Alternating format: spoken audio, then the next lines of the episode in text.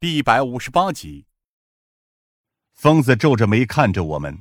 朝夕相处的妻子要杀死丈夫，不是再简单不过的事情吗？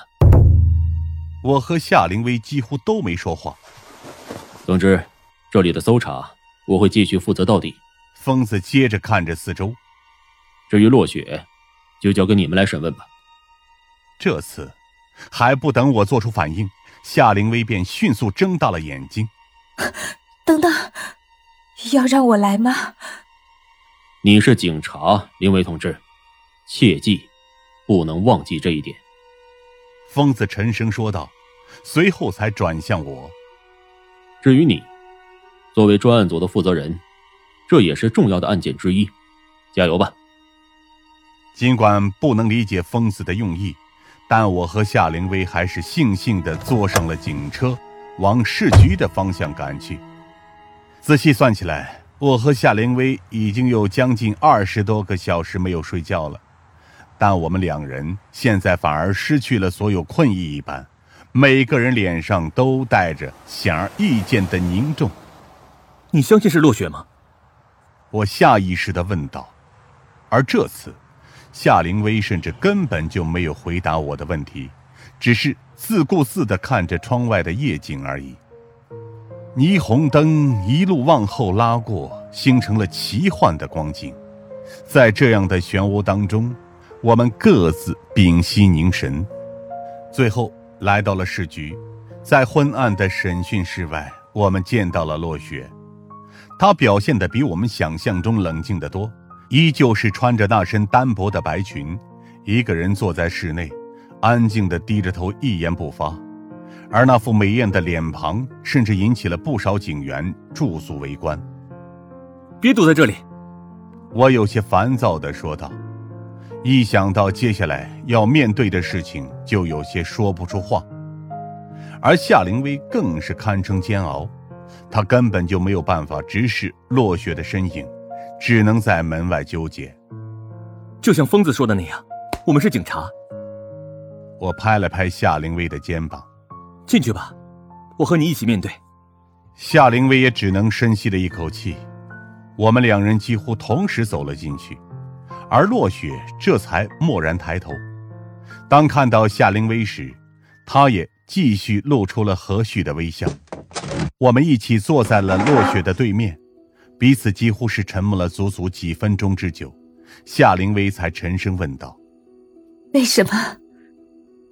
对不起啊，灵薇。落雪低声说道，表现得相当平静。我本该早点告诉你的。夏灵薇瞪大了眼睛，我很难想象出，原来还有人能露出这么绝望和心痛的表情。所以，真的是你吗？但落雪直接摇了摇头。不，如果你说的是我丈夫的死，我和他没有丝毫关系。这话。让夏灵薇整个人顿时都有些混乱起来。我意识到夏灵薇现在的情感很难支撑她进行这样的审讯，所以才轻轻按住了她的肩膀，转而自己开口：“可你知道他的死，不是吗？不然你没办法解释，为什么你这么久以来都没有回家。”落雪自然而然的点头承认：“是的，我知道他的死，也知道他死在了那座阁楼上。”甚至也知道当时血流满地的场面，但不是我杀了他。落雪看着我们，这点我可以保证。可既然不是你，为什么你还能这么平静的面对这一切？我不解的问道。甚至你都没有报警，也没有告诉任何人。落雪这次没有说话，而是看着我们，突然开始脱下自己的外套和内衬。我大吃一惊，连忙转头。而半晌，我身后都只是一片死寂。良久，落雪才颤抖的说道：“没事的，你可以转头。”我硬着头皮转过头去。当然，随后我看到的就是堪称终身难忘的场景：落雪白皙的肌肤之上，几乎遍布着斑驳的淤青，而且。大多数几乎都是长年累月烙印下来的产物，从胳膊到胸前，再到腹部和脖颈，你所想象到的每一块地方，几乎都饱受折磨。而这些狰狞丑陋的伤疤和淤青，却也和落雪那张堪称完美的脸庞形成了极为狰狞的对比，让他看上去更加具备冲击力。夏灵薇浑身几乎都在颤抖。